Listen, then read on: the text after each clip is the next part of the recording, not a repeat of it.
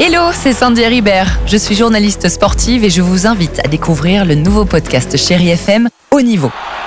Dans ce podcast, des sportifs de haut niveau partagent avec nous les trois moments qui ont marqué leur vie. Retrouvez tous les épisodes de Haut Niveau sur le site de Chéri FM et sur toutes vos applications de podcast préférées. À très vite.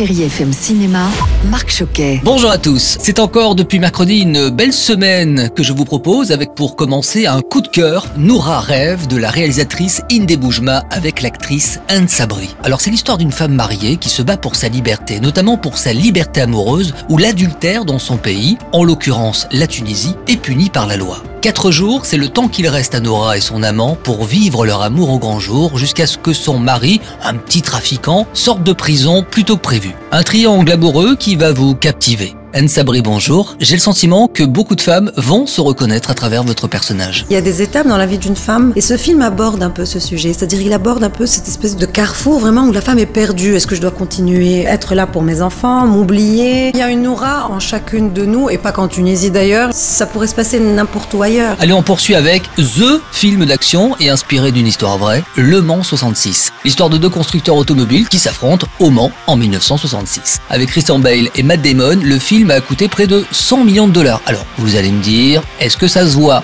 Oui, sans hésiter. Gros budget pour un grand film d'action. Vous savez quoi? J'ai même le sentiment que ce film va aller direction les Oscars. Ça y est, mesdames et messieurs, Ferrari remporte les 24 heures du Mans pour la cinquième année consécutive. Et je termine avec le film documentaire Océan, adapté comme un journal intime d'une jeune femme, Océane, qui décide de transformer son identité et de devenir un homme que l'on appelle aujourd'hui Océan. C'est intime, évidemment, mais raconté de façon joyeuse, touchante et même drôle, je vous le conseille. Je vous souhaite un excellent week-end avec la plus belle musique sur Chéri FM et bon ciné à tous. Retrouvez toute l'actualité du cinéma sur chérifm.fr.